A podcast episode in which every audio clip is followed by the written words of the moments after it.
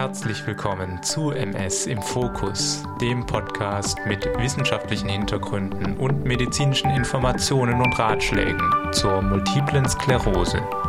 Hallo meine lieben Hörerinnen und Hörer, ich begrüße euch ganz herzlich zur heutigen Sendung. Wie beim letzten Mal versprochen, habe ich mir für die heutige Sendung eine spannende Persönlichkeit ins Studio holen können. Denn hier soll die MS wirklich von allen Seiten beleuchtet werden. Von der wissenschaftlichen, von der klinischen, von der psychologischen, von der pharmakologischen, von der radiologischen, aber ganz wichtig auch von der menschlich-sozialen Seite. Und gerade diese letztgenannte Seite ist so zentral. Denn ein in der Medizin völlig unterschätzter Faktor dafür, wie krank bzw. gesund wir uns fühlen, ist meiner Meinung nach der soziale Kontext, in dem wir uns bewegen der Kontext, in dem wir mit anderen Menschen interagieren. Bei einer chronischen Erkrankung ist der soziale Kontext zu einem gewissen Teil auch der regelmäßige Arztbesuch, da er sehr häufig stattfindet und hier wichtige Weichen gestellt werden. Und ich persönlich als Arzt mache mir schon seit langem Gedanken darüber, was für Auswirkungen diese Interaktionen mit den unterschiedlichen Patientinnen und Patienten haben. Vor allem aber möchte ich in dieser Hinsicht auch weiter dazulernen. Deswegen bin ich froh, dass ich heute eine Interviewsendung mit einer Person machen kann, die sich auch mit der Rolle als Patientin identifiziert. Denn heute geht es darum herauszufinden, was aus Sicht von Ärztinnen und was aus der Sicht von Patientinnen in der Sprechstunde häufig schief läuft. Wegen falscher Erwartungshaltung zum Beispiel, ungenügender Kommunikation und, und, und. Und dafür konnte ich eine sehr prominente Vertreterin für den Part der Patientin gewinnen, und zwar ist das Samira Musa, bekannt aus ihren vielen Publikationen, sei es in Buchform, auf Instagram oder in ihrem tollen Blog oder Podcast. Und weil Samiras Geschichte so spannend ist, möchte ich sie am besten selber möglichst viel davon erzählen lassen und hole sie gleich ans Mikrofon. Bevor wir anfangen, möchte ich mich noch kurz entschuldigen, dass das Mikrofon heute öfters übersteuert hat. Das wird beim nächsten Mal hoffentlich nicht mehr passieren. Ich hoffe, ihr könnt es trotzdem anhören und ich wünsche euch viel Spaß. Los geht's mit Samira. Hallo Samira, herzlich willkommen und schön, dass du dir die Zeit genommen hast. Ja, hallo, vielen lieben Dank für die Einladung, dass ich heute in deinem Podcast zu Gast sein darf. Wir hatten ja schon mal die äh, Konstellation andersrum, dass du bei mir ähm, im Podcast zu Gast warst. Genau, mein Name ist Samira, ich bin 32 Jahre alt. Ähm, einige kennen mich vielleicht von meinem Blog Chronisch Fabelhaft. Den schreibe ich schon ziemlich lange. Also seit 2017 bin ich quasi als MS-Bloggerin aktiv. Ich habe selber seit 2013 schubförmige MS, bin jetzt tatsächlich das fünfte Jahr in Folge schubfrei. Äh, da kamen gerade die frischen MRT-Bilder rein und ähm, ja, es ist alles nach wie vor stabil bei mir, was natürlich super schön ist. Ähm, der Blog heißt Chronisch Fabelhaft, dazu gehörig. Ähm, Gibt es noch einen äh, Podcast, Mutige Stimmen Podcast. Auf Instagram bin ich relativ aktiv.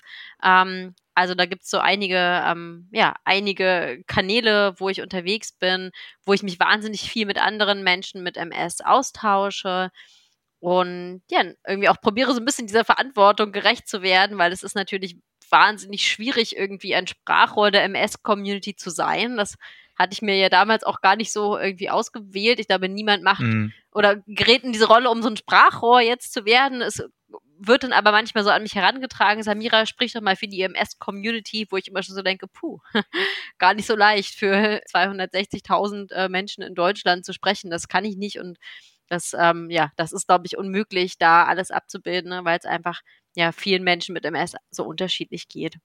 Meine eigene MS-Reise begann, wie gesagt, 2000 13, äh, da fiel so das erste Mal der Verdacht Multiple Sklerose. Ich hatte damals eine Sehnerventzündung auf einem Auge und wusste damals überhaupt nicht, was ist MS. Ich habe niemanden in der Familie, ich habe keine Freunde, keine Bekannten, die irgendwie diese, diese Erkrankung haben. Und wurde dann aus dem Krankenhaus entlassen mit ganz, ganz vielen Fragezeichen. Und ähm, wollte auch erstmal eigentlich gar nicht so richtig wissen über DMS. Also ich habe kurz so ein bisschen gegoogelt, habe nur gesehen, was da alles so online steht und dachte mir, oh Gott, oh Gott, oh Gott. Nee. Ich dachte äh, damals wirklich, also jetzt geht's steil bergab, in zwei Monaten bin ich ein Pflegefall ähm, und mhm. das, das war es dann mit meinem Leben. und habe dann nicht weiter mich informiert, habe dann irgendwie zwei, drei Jahre immer schön den Deckel drauf gehalten, dass da jetzt irgendwas Neues ist, habe irgendwann angefangen, eine Basistherapie zu machen. Es ging mir aber eigentlich immer ganz gut. Also ich hatte dann noch so ein paar Optikus Neuritis und das ist ja aber etwas, wo ich sage, okay, da kann man noch relativ gut mit, mit leben. Das ist ja keine, das schränkt mich nicht langfristig ähm, ganz stark ein. Und Darf ich kurz zwischenfragen, was hast du damals gemacht, beruflich oder Studium oder was war dein Leben damals? War genau zu dem Zeitpunkt beim Abschluss meiner Ausbildung zur Eventmanagerin. Also das ist, was ich gelernt habe. Äh, habe also auch da schon gearbeitet. Das ist ja so, dass man während der Ausbildung auch schon arbeitet. Ähm, habe in einem Techno-Club in Berlin in der Booking-Agentur meine Ausbildung gemacht. Also im Musikbusiness könnte man sagen. Und es war auch direkt in der Prüfungsphase, wie mhm. das bei so vielen ist, dass man eben in ne, Zeiten erhöhten Stresses äh, diese Diagnose bekommt. Naja, und dann, während ich dann irgendwie so die ersten Jahre meine Erkrankung überstand, habe ich eigentlich weitergemacht wie vorher, irgendwie die Nächte durchgefeiert und lange Schichten gearbeitet und war sehr im Außen und war eigentlich gar nicht mit mir in Kontakt. Und da musste, glaube ich, auch einfach ein bisschen Zeit ins Land gehen für mich selber, um festzustellen, okay, ich bin dieser Krankheit nicht komplett ausgeliefert. Es gibt durchaus Dinge, die ich in der Hand habe. So Stichwort Selbstwirksamkeit. Also was für Dinge kann ich denn in die Hand nehmen, um mit der MS gut zu leben?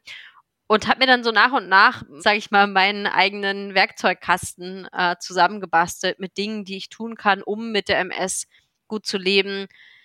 Äh, mittlerweile bin ich, äh, bin ich selbstständig, mache halt seit fünf Jahren das Blogprojekt, ähm, arbeite auch viel mit Pharmaunternehmen und anderen Healthcare-Unternehmen zusammen in der Patientenkommunikation. Mittlerweile ist das also mein Fulltime-Job quasi geworden, wo ich auch immer denke, das ist eigentlich witzig, wie das Leben so spielt. Genau, das so als ganz kurzer Abriss meiner MS-Geschichte. Kannst du irgendwie sagen, wie es dazu kam, dass du ähm, diesen Weg dann eingeschlagen hast, Patient-Influencerin zu werden? Oder kam das sehr intuitiv und schleichend? Also den Blog habe ich nicht gestartet, um Patient-Influencerin zu werden. Ich wusste damals gar nicht, dass es das gibt. Aber ich habe immer schon gerne geschrieben und ich habe den Blog vielleicht eher gestartet, um Autorin zu werden. Bin ich mittlerweile auch. Also ich habe ähm, drei Bücher veröffentlicht äh, rund um das Leben mit MS und das war eigentlich so der Plan. Ich werde jetzt Schriftstellerin. Ich mache jetzt einen Blog. Dass man davon nicht leben kann, die Realität äh, war dann auch relativ schnell da. Ähm, insofern musste da auch irgendwie noch ein bisschen was anderes dazukommen. Ich bin da irgendwie so reingerutscht und es wurde relativ schnell von außen mir zugetragen, ach, du bist ja jetzt Patient-Influencerin. Und ich dachte nur so, bitte, was bin ich jetzt? Patient-Influencerin? Was ist das denn? Influencerin? Ich bin doch keine Influencerin. Bäh, ich will doch keine Influencerin sein. Ähm, und mittlerweile arbeite ich ja selber ganz viel mit Patient-Influencern zusammen oder Influencerinnen zusammen. Und dieser Begriff ist natürlich jetzt ein Begriff, der ähm, vielleicht nicht bei allen so gut ankommt, aber es ist nun mal der gängige Begriff dafür. Und es muss ja auch nicht per se schlecht sein, jemanden zu beeinflussen, äh, wenn es zum Beispiel um, sage ich mal, hilfreiche Lebensweisen geht. Hm. Ähm, was auch spannend ist, in, dein, ähm, in irgendeiner Beschreibung habe ich gelesen, dass du dein Leben ähm, in gewisser Weise relativ radikal verändert hast nach der Diagnose. Was würdest du denn sagen, waren so die, die radikalsten Veränderungen, die du da durchlaufen hast? Also direkt nach der Diagnose habe ich eigentlich erstmal gar nichts verändert. Ne? Das kam dann erst so zwei, drei, vier Jahre später. Mittlerweile blicke ich eben schon auf neun Jahre mit MS zurück und in der Zeit hat sich super viel verändert. Aber es war jetzt nicht so, dass ich heute, von heute auf morgen nach der Diagnose direkt alles umgeschmissen habe. Und das rate ich auch immer allen Leuten, die mir schreiben und sagen, Samira, was hast du alles geändert? Dann sage ich dir doch immer, erst einmal habe ich gar nichts geändert, weil die Dinge, die brauchen auch Zeit. Was ich aber im Laufe dieser Jahre geändert habe, ich glaube, die größte Änderung ist, dass ich mit mir selber in Kontakt gekommen bin.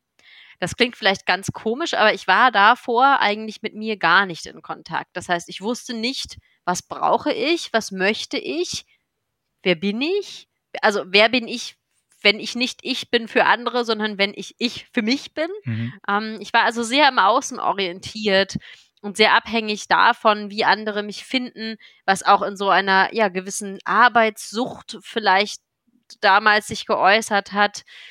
Ähm, nur dieser also ich bin nur wert, wenn ich etwas schaffe, ich bin nur wert, wenn ich etwas erreiche und wenn ich auch so busy bin, also ne, being busy uh, for being busy sake irgendwie. Ich habe also nur gearbeitet, um zu arbeiten, um mir darüber irgendwie Bestätigung zu erschaffen, könnte man sagen. All diese Erkenntnisse kamen natürlich nicht nur aus mir, die kamen auch mit ganz viel einfach psychotherapeutischer Hilfe. Das heißt, seit Jahren mache ich äh, vor allem tiefenpsychologische Psychotherapie ähm, und bin da auch eine ganz große Freundin von, muss sagen, das ist wirklich ähm, eine der größten Veränderungen, die man machen kann. Und das ist natürlich nicht mal eben gemacht, ne? das ist ein Prozess.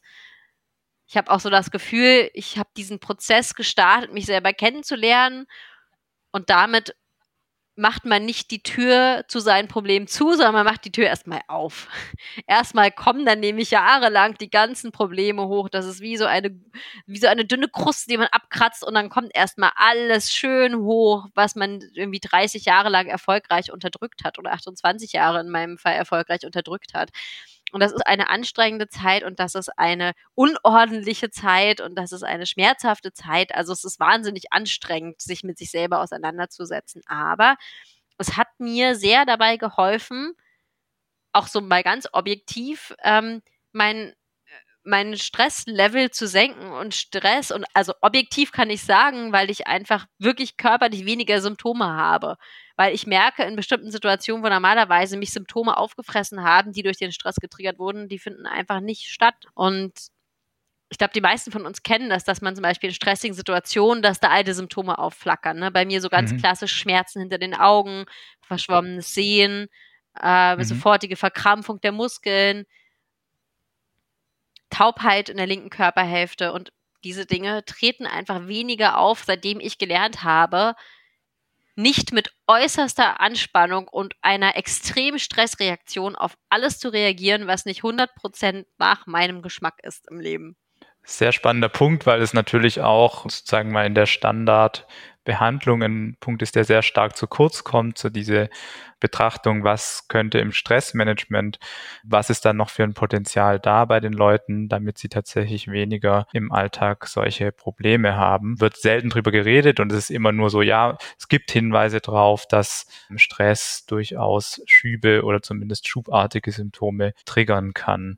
Alles sehr, sehr schwammig aktuell noch leider. Und ähm, ich glaube, ähm, mhm. dieser Anstoß ist auf jeden Fall sehr, sehr wichtig, dass man Menschen auch dazu anleitet, mehr sich mit den eigenen Stressoren zu beschäftigen.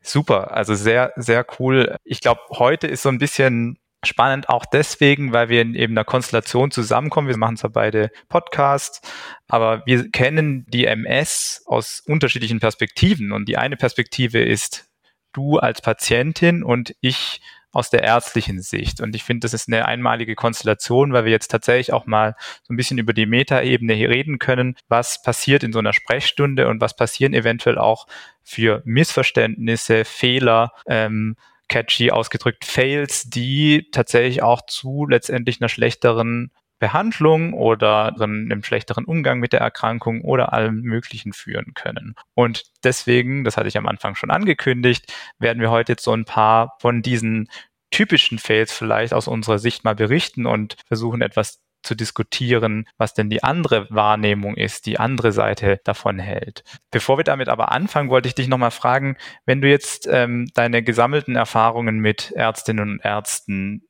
eine Schulnote geben könntest, was wäre der Durchschnitt? Wie wäre das Zeugnis? Und warum?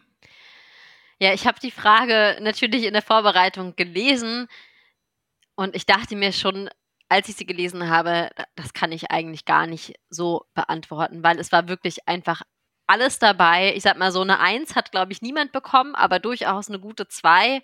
Eine Sechs vielleicht auch nicht. Ähm, aber zwischen einer Schulnote 5 und einer Schulnote 2 war wirklich alles dabei. Okay, und was wäre denn so, was war denn die positive Erfahrung bei so einer 2? Was war da die Situation, wo du rausgegangen bist und gesagt hast, das hat das zu einer guten Erfahrung gemacht? Also tatsächlich ist es ja so, dass ich meine MS mittlerweile, das ist auch ein offenes Geheimnis, also da rede ich auch drüber, ähm, dass ich meine MS nicht mit einer ja, traditionellen pharmakologischen Therapie, also mit normaler MS-Basistherapie behandle, sondern dass ich eine alternative Therapie mache Ähm, das Coimbra-Protokoll, das ist ähm, also an der Stelle jetzt auch keine Werbung dafür oder so, ne? Einfach der Informationshalber, das ist, was ich mache. Und das ist eine nicht anerkannte Therapie und das kommt natürlich nicht so gut an bei den meisten behandelnden Ärzten und Ärztinnen. Und eine 2 bekommt von mir mein Neurologe, mein behandelnder Neurologe, zumindest für seinen Umgang mit mir in dieser alternativen Therapie. Denn er hat gesagt, also seine Worte sind, wer heilt, hat recht. Ich würde jetzt nicht sagen, ich bin geheilt, leider, aber ähm, natürlich geht's mir gut damit. Ne? Und dass ich da den Support erfahre, das ist wirklich wahnsinnig wertvoll. Und eigentlich jeder Arzt, der mich nicht hochkantig rausschmeißt oder jede Ärztin, ähm, weil ich das Immer-Protokoll mache, ist bei mir schon mal ganz gut im Ranking. Und gleichzeitig jemand, der sich einfach Zeit nimmt, mir die Dinge zu erklären. Mhm. Der sagt, okay, vielleicht haben wir jetzt nur theoretisch sechs Minuten, aber ich nehme mir trotzdem zwölf. Und der auch nicht ungehalten wird ein Arzt, der mich anschaut oder eine Ärztin, die mich anschaut. Und das meine ich ganz wortwörtlich mir in die Augen blickt. Denn manchmal hat man das, dann sitzen Arzt oder Ärztin nur so vor dem Computer und tippen so vor sich hin und man denkt nur so, huhu, hier vorne. ich sitze doch hier. Ne? Mhm. Ne? Und also ich sitze ja auch nicht im Sprechzimmer und scroll die ganze Zeit auf meinem Handy rum, irgendwie, während ich mich mit jemandem unterhalte. Und dieses Gefühl, klar, die müssen mitschreiben, das ist mir schon bewusst, aber die äh, Ratio mitschreiben zu PatientInnen anschauen, sollte schon sich so ein bisschen in die Waage halten, finde ich. Okay, ja. Habe ich tatsächlich auch schon gehört, was für einen wahnsinnigen Unterschied das macht. Und der Spruch, ähm, wer heilt, hat recht, ist natürlich schon sehr verbreitet unter den Medizinern. Ich finde, der sollte auch wirklich ähm, weiter ernst genommen werden. Ich glaube, du hattest so ein paar Punkte dir schon mal überlegt, was, was denn so die, die für dich in der Erfahrung ähm, vorgekommenen Fails waren. Und ein Punkt war, glaube ich, auch relevant zu dem oder äh, verwandt mit dem, was du gerade schon ein bisschen erzählt hast, in Bezug auf die Hochdosis Vitamin D-Therapie. Magst du vielleicht einfach mal anfangen nochmal damit? Was ist dein Punkt Nummer eins für einen typischen Fail in deinem Sprechstundenleben? Also tatsächlich ist eben das typische Beispiel, was mir auch wirklich schon oft passiert ist, dass der Mediziner oder die Medizinerin einfach sagt, ja, Leute, die solche experimentellen Therapien machen, die behandeln wir hier gar nicht. Oder sie brauchen sich nicht zu wundern, wenn sie irgendwann Nierenversagen bekommen, wenn sie so einen Schwachsinn machen. Ähm, und mich gar nicht weiter fragen, wie ich meine Therapie manage. Ne? Und dass ich super eng ärztlich überwacht werde in diesem Kummerprotokoll, dass ich extrem streng auf eine kaltem-arme Ernährung achte, dass ich da schon aufpasse, weil ich beide Nieren, die ich habe, wirklich sehr gerne mag und sie auch gerne behalten möchte. Das wird dann gar nicht so nachgefragt. Und in dem Moment habe ich schon das Gefühl, dass mir nicht zugetraut wird, selbst meine Therapie zu managen, wenn sie aus mehr besteht als schlucke diese Tablette einmal morgens und abends. Ich bin durchaus imstande dazu, meine Therapie umfangreicher zu managen, als irgendwie eine Tablette runterzuschlucken. Mhm. Das sind die meisten von uns. Das sind ja, wir sind ja Menschen, wir managen ja ein ganzes Leben. Wir managen einen Haushalt, wir managen eine Familie, wir managen einen Job. Wir kriegen das auch mhm. hin, eine Therapie zu managen. Das kann man uns schon, schon zutrauen. Ich habe manchmal so das Gefühl, sobald du Patientin bist, bist du plötzlich nicht mehr funktionierender, normaler Teil dieser Gesellschaft. Das ist wie, als ob wir plötzlich alle irgendwie Geschmacksverirrungen haben, komplett unselbstständig geworden sind, keine Meinung mehr haben, keine Möglichkeit, uns selber Informationen zu beschaffen. Nee, das, das kommt, das, äh, das bildet die Realität eines Menschen mit einer Erkrankung, finde ich, nicht besonders gut ab. Ja, nee, das ist ähm, spannend, weil das einfach auch ein Thema ist, wo ich mich irgendwie seit Jahren mit auseinandersetze, weil ich glaube, also sozusagen in dieser, es gibt ja so eine Art von Oldschool-Medizin, ähm, aus dem, sag ich mal, frühen 20. Jahrhundert oder wann auch immer stammend, wo man schon so dieses patriarchalische Prinzip einfach hat. Ne? Also der, der Patient, die Patientin ist an sich wenig informiert und wenig mündig, deswegen auch und man kann oder man muss Patienten dann gut an der Hand nehmen und komplett führen, wie man dann auch in der in Fachterminus sagt. Ähm, es gibt tatsächlich immer noch ein paar Situationen, wo diese Führung von Patientinnen, Patienten wichtig ist, wo Leute auch an der Hand genommen werden wollen, wo einfach mal jemand sozusagen ein bisschen Klartext spricht und sagt, nee, wir machen jetzt diese Therapie, weil du oder, oder sie werden davon profitieren. Da gibt's schon selten mal solche Episoden, wo das, wo das wichtig ist und wo es den Leuten extrem gut tut. Aber ich würde sagen, vor allem jetzt bei diesem Informationsstand, und das ist ja keine Neuigkeit, dass jeder sich mittlerweile sehr viel ähm, und, und weitreichend informieren kann und auch auf einem hohen Niveau, ist dieses Modell einfach komplett ausgelaufen. Und wir sehen halt leider schon noch ähm, im Alltag öfters diese Nachwirkungen davon.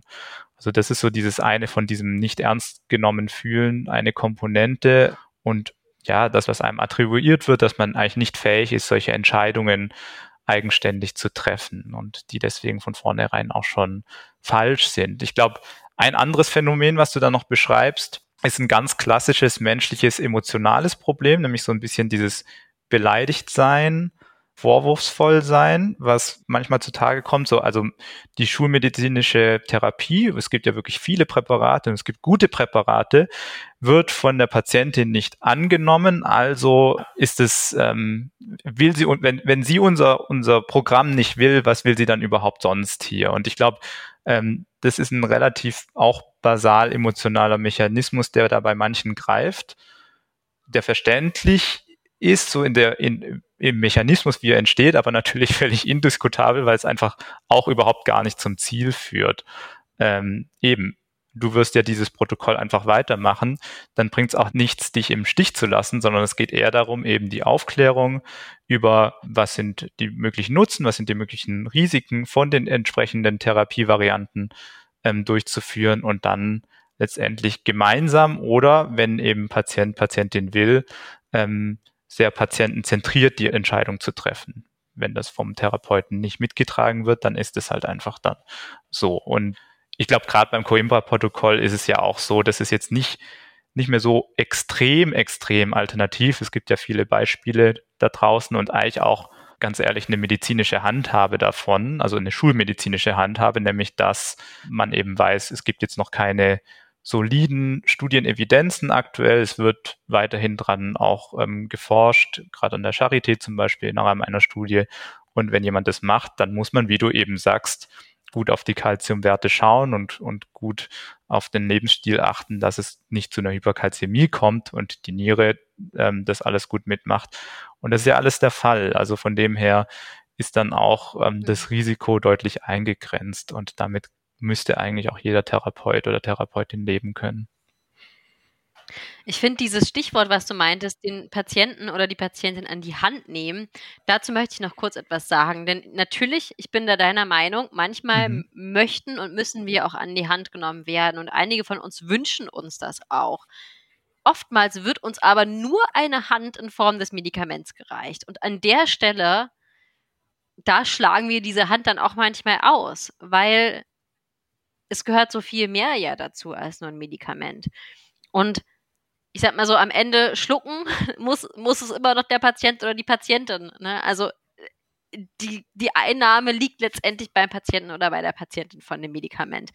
Und einem Arzt, dem ich so weit vertraue, dass er mich auch in meinen anderen Lebensbereichen an die Hand nimmt, dem vertraue ich vielleicht auch, dass er oder sie mir, sage ich mal, eine Therapie nahe liegt, die auch wirklich gut ist, die sicher ist für mich. Aber wenn ich das Gefühl habe, es geht hier nur darum, mir irgendwie ein Medikament, ich sage mal aufzuschwatzen, das ist ein, ein Wort, was ich sehr oft höre in, in, ne, in den Kommunikationen, die ich habe mit meinen FollowerInnen.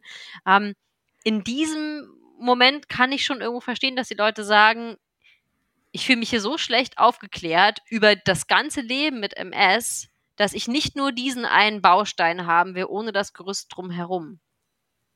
Mhm. Mhm. Ja, das ist spannend, weil das ist auch ein bisschen verwandt mit einem Punkt, den ich mitgebracht habe.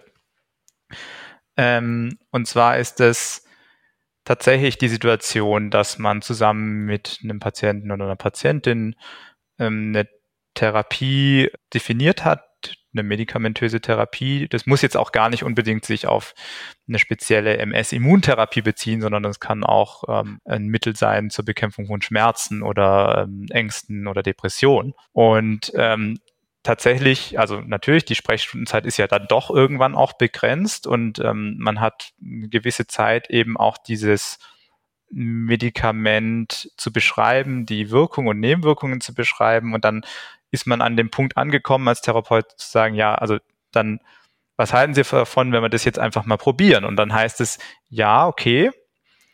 Und dann trifft man sich beim nächsten Termin und dann kommt raus, ja, entweder das Medikament wurde einfach gar nicht abgeholt bei der Apotheke oder es wurde irgendwie so abgeholt und mal einmal eingenommen, hat sich irgendwie nicht gut angefühlt und dann auch wieder sein gelassen. Also da fühle ich mich auch als Therapeut manchmal nicht ernst genommen und vielleicht ist es ja auch eine Vertrauenssache, dass das Vertrauen doch noch nicht da war.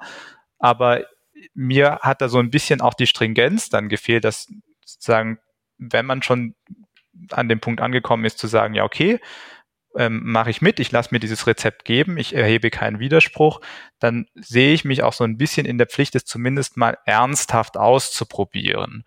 Und ähm, mhm. eben manche kommen da so mit einer, einer gewissen Wurstigkeit daher, ähm, die ich aber vielleicht als Therapeut auch falsch interpretiere. Vielleicht war es tatsächlich das Vertrauen nicht da. Was denkst du von so einem Fall? Also eine weitere, einen weiteren Grund, den ich äh, sehen könnte, ist, dass das Symptom einfach dann in der Zeit zwischen den Terminen nicht mehr so akut war. Zum Beispiel, dass die Schmerzen einfach nicht so akut war, dass ich denke, okay, wenn ich jetzt keine Schmerzen mehr habe, muss ich das äh, Medikament ja auch nicht nehmen. Mhm. Gerade wenn es jetzt nicht so was ist wie, ich sage mal, ein Schmerzmittel, was einfach nur in dem Moment den Schmerz blockiert oder auslöscht. Ne? Also jetzt ein Paracetamol, dann sind irgendwann die Schmerzen weg. Aber es gibt ja auch Therapien äh, von Medikamenten, die muss man langfristiger nehmen, damit sie wirken. Wenn ich aber gerade kein akutes Symptom habe, naja, dann, dann nehme ich auch nicht langfristig irgendwas ein, weil dann weiß ich ja, also ne, ist so meine Patienten denke, dann weiß ich ja auch gar nicht, ob es überhaupt wirkt.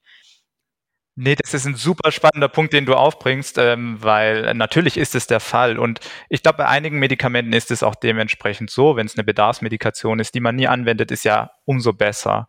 Manchmal gibt es aber auch sozusagen Dauermedikationen, wo die Wirkung dann doch erst nach ein paar Wochen überhaupt erst einsetzen kann und wo es darum geht, dass man es regelmäßig einnimmt, damit überhaupt eine Wirkung zustande kommt. Und ich glaube, diesen Schritt haben manche eben, glaube ich, kennen nur so diese Bedarfsgeschichte und ähm, so diese Aufbau von Wirkung ist einfach ein schwierig zu verstehendes Prinzip, weil das ja eben, das ist Pharmakokinetik und das ist dann, da erfordert es wahrscheinlich noch mehr Aufklärung drüber.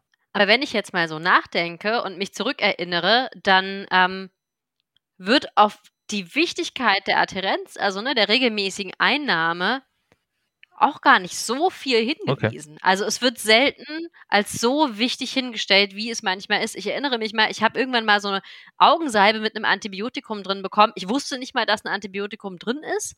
Und ich habe dann nach drei Tagen, war alles sehr gut, habe ich es abgesetzt. Aber hätte mir die Ärztin gesagt, das ist ein Antibiotikum, sie müssen das sieben Tage nehmen, hätte ich die natürlich weitergenommen. Ich wusste es einfach mhm. nicht. Mhm. Na? Und wenn einem der Arzt sagt, ja, morgens und abends davon eine, dann ist es, oder die Ärztin, dann ist es etwas anderes, als wenn mir jemand sagt, das ist ganz wichtig, dass sie das jeden Tag einnehmen und zwar über mindestens zwei Monate, denn sonst können wir nicht sehen, ob es bei ihnen wirkt. Mhm. Da ist ja ein Unterschied zwischen. Ganz großer Unterschied und gerade bei Antibiotika. Super Punkt. Mhm. Willst du noch mal einen neuen Punkt, ein neues Fass aufmachen? Gerne. Also ein ähm, großer Fail ähm, ist tatsächlich, da, damals hätte ich meinem Neurologen wahrscheinlich auch noch keine zwei gegeben. Das war direkt nach meiner Diagnose. Da bin ich dann zum Neurologen und ich habe ja schon erwähnt, ich habe damals in der Partyszene gearbeitet. Ne? Der Lifestyle war nun wirklich nicht besonders förderlich für eine Autoimmunerkrankung. Habe auch geraucht, ähm, so eine halbe Schachtel am Tag ungefähr. Und wie das so ist als Raucherin, hatte ich unglaubliche Angst, jemals jetzt aufhören zu müssen mit den super tollen Zigaretten. Ich bin mittlerweile seit vier Jahren Nichtraucherin und äh, oder fünf Jahren, fünf Jahren und bin total glücklich. Ähm, aber damals war die Angst natürlich groß. Oh Gott, jetzt werden mir meine meine Kost, meine köstlichen Zigaretten genommen. Also gehe ich zum Neurologen und frage, ja, muss ich denn jetzt aufhören zu rauchen? Weil irgendwie hatten die Schwestern auf der Station schon sowas erwähnt. Und da meinte er, ja, Frau Musa, ich kann Ihnen jetzt auch nicht sagen, ob Sie, wenn Sie jetzt aufhören zu rauchen, immer schubfrei bleiben. Ich meine, ja, hat er recht. Das kann er mir natürlich wirklich nicht sagen, aber in dem Moment hat das mein Gehirn so verstanden, das wollte sich ja festhalten an Zigaretten. Oh, ich kann weiter rauchen, denn im Umkehrschluss heißt es ja auch, nur weil ich weiter rauche, heißt es nicht, dass ich jetzt unbedingt Schübe bekomme. Ja. Wo man sagen muss, okay, das ist ja schon in Studien belegt, dass es, dass es die Wahrscheinlichkeit doch erhöht, schneller in einen progredienten Verlauf überzugehen, wenn man weiter raucht. Da, da hat keine Aufklärung stattgefunden. Mein Neurologe hat auch noch nie mit mir über Ernährung gesprochen. Mhm. Ich meine, ich bin ne, normalgewichtig oder, oder also ne, ich bin, bin irgendwie schlank und sehe gesund aus. Vielleicht hätte er dieses Thema angesprochen, wäre ich jetzt irgendwie weiß ich nicht, mehrgewichtig oder so. Aber generell ist das ja ein Thema für jeden. Denn man kann ja auch nicht jedem unbedingt ansehen, daran, wie der Körper aussieht, ob diese Person sich gesund ernährt oder nicht. Ne? Ähm, es gibt ja auch Personen, die mehrgewichtig sind, die sich sehr gesund ernähren. Also insofern hätte ich mir da schon eine generelle Aufklärung darüber gewünscht, was ist antientzündliche Ernährung, was hat es mit den verschiedenen Fettsäuren auf sich, oder zumindest, dass er mir sagt, wo ich solche Informationen finde und dass ich mich dazu informieren soll. Er muss ja auch nicht alles in der Sprechstunde machen. Aber zumindest, äh, ich sage sag jetzt immer er, weil mein Neurologe ein Mann ist, ne? Ähm, aber zumindest mir zu sagen, wo ich mich informieren kann, das wäre schon sehr hilfreich gewesen. Mhm. Ähm, oh, da, da, sind jetzt ganz viele Dinge aufgepoppt in mir. Ähm, Nochmal um diesem, zu diesem Rauchen-Thema zurück. Das ist ein super ähm, cooles Beispiel, weil es so ein bisschen den Zwist zwischen Erwartungshaltungsmanagement ähm, versus Empfehlungen charakterisiert. Und Erwartungshaltungsmanagement ist ein ganz e-, essentielles Thema, ähm, was man hat als Therapeut, weil man hat immer so ein bisschen Sorge, irgendwelche Hoffnungen zu schüren, letztendlich sich nicht erfüllen lassen und dann zu einer Explosion führen und extremer Verzweiflung und vielleicht Abwendung vom System oder von, von einem selbst als Therapeuten. Ähm, und manchmal kommen dann eben so komische Sachen raus, wie dass man eben eigentlich eine Empfehlung geben will, aber gleichzeitig auch nicht die Erwartung stellen will, dass durch diese Empfehlung jetzt irgendwie erst zur Heilung extrem ausgedrückt kommt. Und so kann ich mir sozusagen diese Aussage erklären, ja, nur weil du jetzt zu rauchen aufhörst, heißt es nicht, dass du nie wieder Schübe bekommst.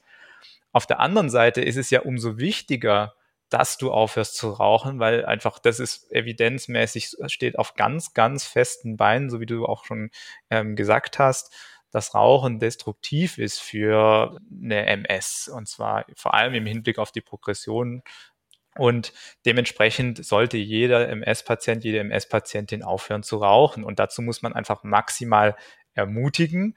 Und das ist auch dann wieder so eine Situation, wo ich finde, wo man dann eben auch mal aktiv führen und an der Hand nehmen muss und nicht so ein, sozusagen uninspiriert, ja, hören Sie rauchen auf, Punkt, ähm, so wie man es halt natürlich ständig auch zu hören bekommt, sondern da finde ich immer, ist es ähm, sehr empfehlenswert, sehr, sehr aktiv dieses Thema anzusprechen und, und auch wirklich zu betonen, wie wichtig das ist und was für mögliche Auswirkungen das eben auch haben kann, wenn man es nicht tut.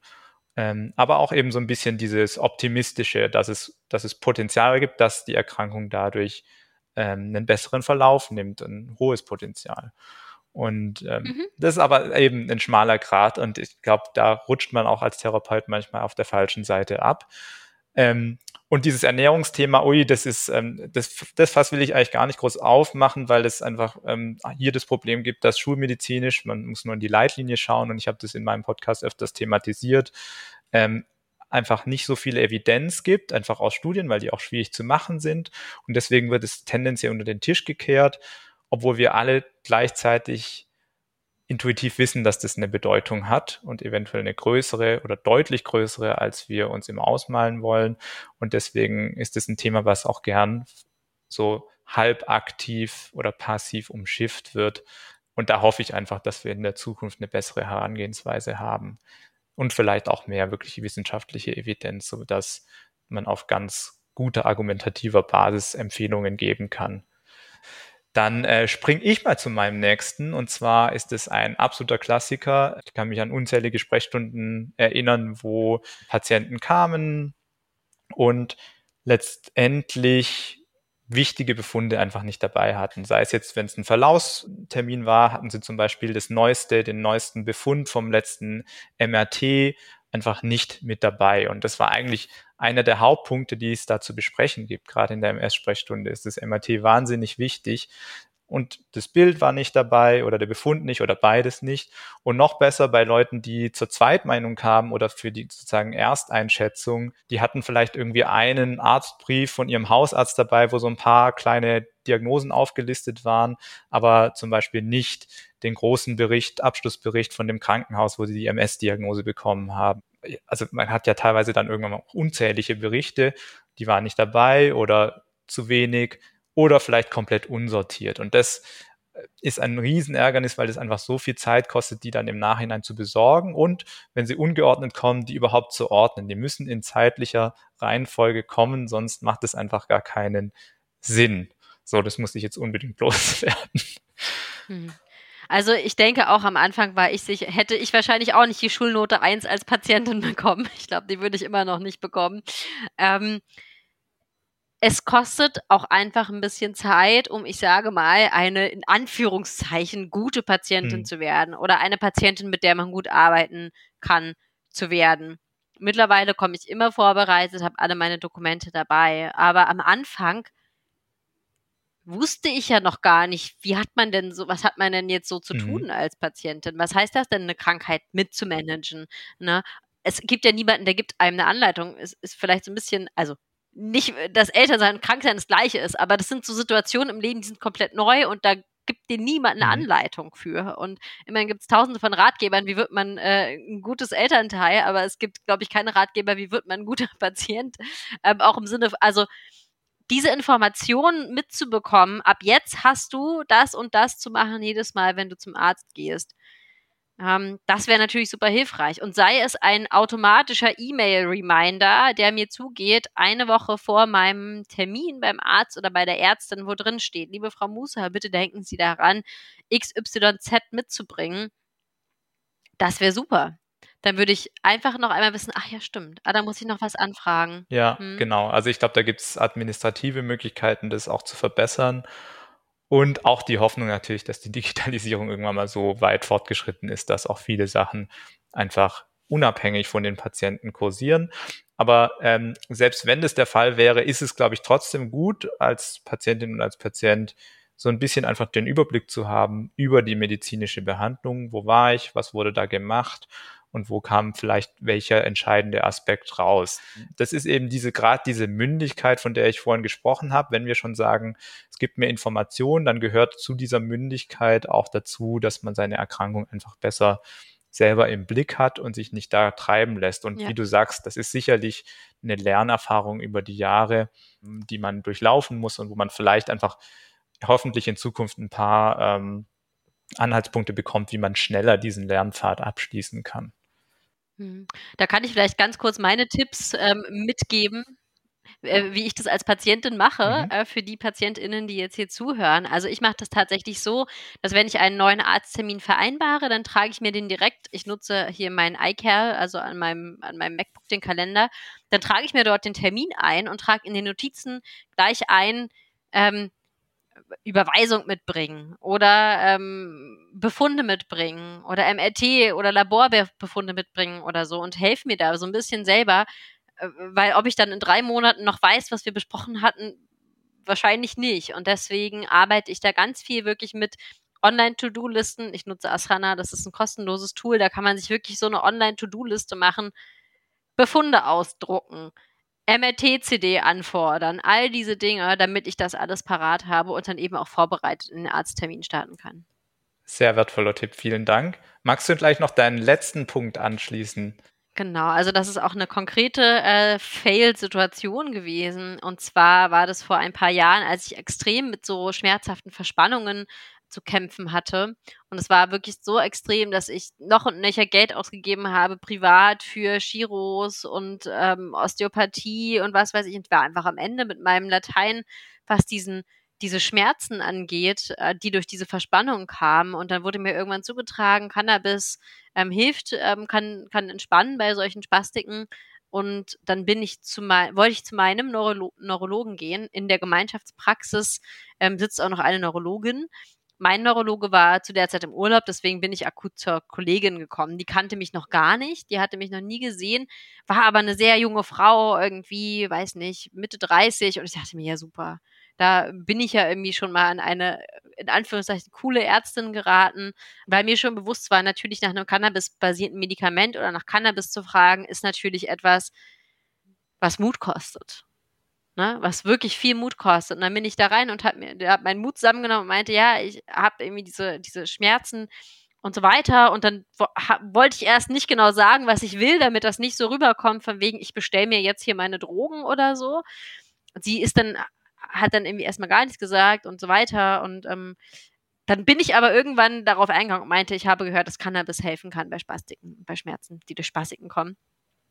Und dann guckte sie mich an und meinte, ja, aber sowas verschreiben wir hier nicht. Nee, also das, also wir können Ihnen da gerne ein paar andere Medikamente anbieten und dann erwähnte sie halt wirklich so Medikamentennamen. Das habe ich dann erst im Nachhinein erfahren, dass es halt Opiate waren oder so op opiatbasierte Medikamente ähm, gegen die Schmerzen. Und sie wirklich schaute mich an wie eine, wie eine Drogenabhängige. Ähm, und, und irgendwie hat mich dann so hochkantig da aus ihrem Behandlungszimmer geschmissen. Ich fühlte mich total schäbig, dass ich danach jetzt gefragt habe. Mhm. Und so dabei, also ich, das ist jetzt nicht so, es gibt ja auch viele Leute, die, die nehmen auch so, ne, Cannabis oder Marihuana als Freizeitspaß ein. Ich nicht, ne? Ich wollte das wirklich nur, um meine MS zu behandeln, nicht ohne das werten zu wollen. Also ähm, jeder oder jede, wie er möchte oder sie möchte.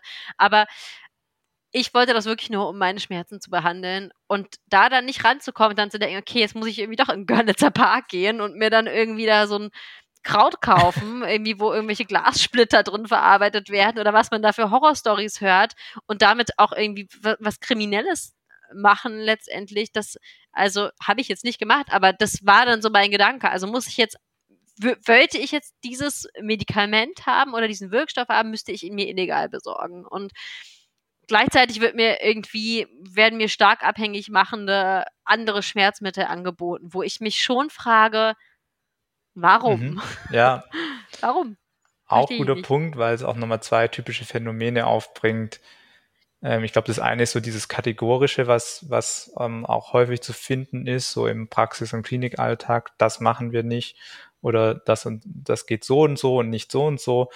Ähm, Finde ich generell auch immer falsch, weil eben Medizin, Biologie, alles, das ist so mit so vielen grauen Schattierungen und deswegen muss ja erstmal grundsätzlich die Haltung sein, dass man den Fall prüft, ähm, ob das irgendwie Sinn macht. Und natürlich macht es irgendwie Sinn. Schon seit Jahren gibt es ähm, ein Cannabinoid sogar als zugelassene Medikation bei Spastik und spastikbedingten Schmerzen.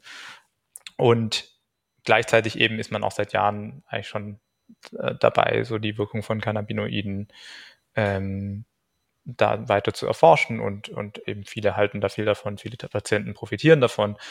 Also äh, das ist da dementsprechend umso mehr fehl angebracht. Aber ähm, ich glaube, dieses Kategorische kommt gleichzeitig auch von ähm, den Problemen, die es halt manchmal gibt, ähm, von Missbrauchsfällen. Ne? Also wenn man, äh, ich erlebe das gerade auch teilweise in der Notaufnahme häufig, denn dann ähm, Leute reinkommen und Benzodiazepine wollen, weil sie ja schlichtweg abhängig sind. Und da wird dann teilweise auch kategorisch abgeblockt und muss abgeblockt werden, weil die müssen, selbst wenn die süchtig sind danach, ähm, das bei einer sozusagen Stelle äh, beziehen, die sie gut kennt und wo es sozusagen klar ist, wie viel, wie viel beziehen die gerade, wie gut ist die Sucht im Griff.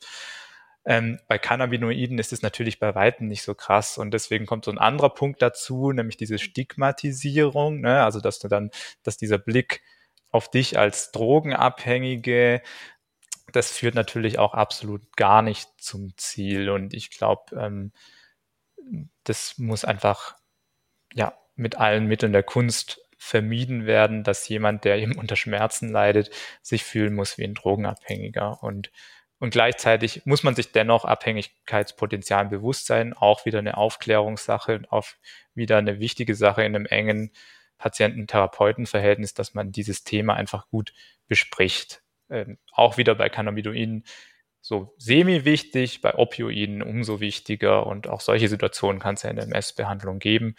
Und da ist Vertrauensverhältnis des, der Schlüssel. Und jetzt ist hier leider natürlich die Situation gewesen, dass du eigentlich auch ein Vertrauensverhältnis hast, nämlich einen behandelnden Neurologen, ähm, wo man dann auch vielleicht über die Zeit eben solche Sachen entwickeln kann, dass man ein Cannabinoid einsetzt oder so. Und dann ist man aber eben in einer Situation, wo es ein fremder Therapeut sein muss und oder Therapeutin und dann kommt es zu solchen Problemen. Ist wahrscheinlich auch manchmal sogar dann schwer vermeidbar, weil eben kein Vertrauensverhältnis besteht. Mhm.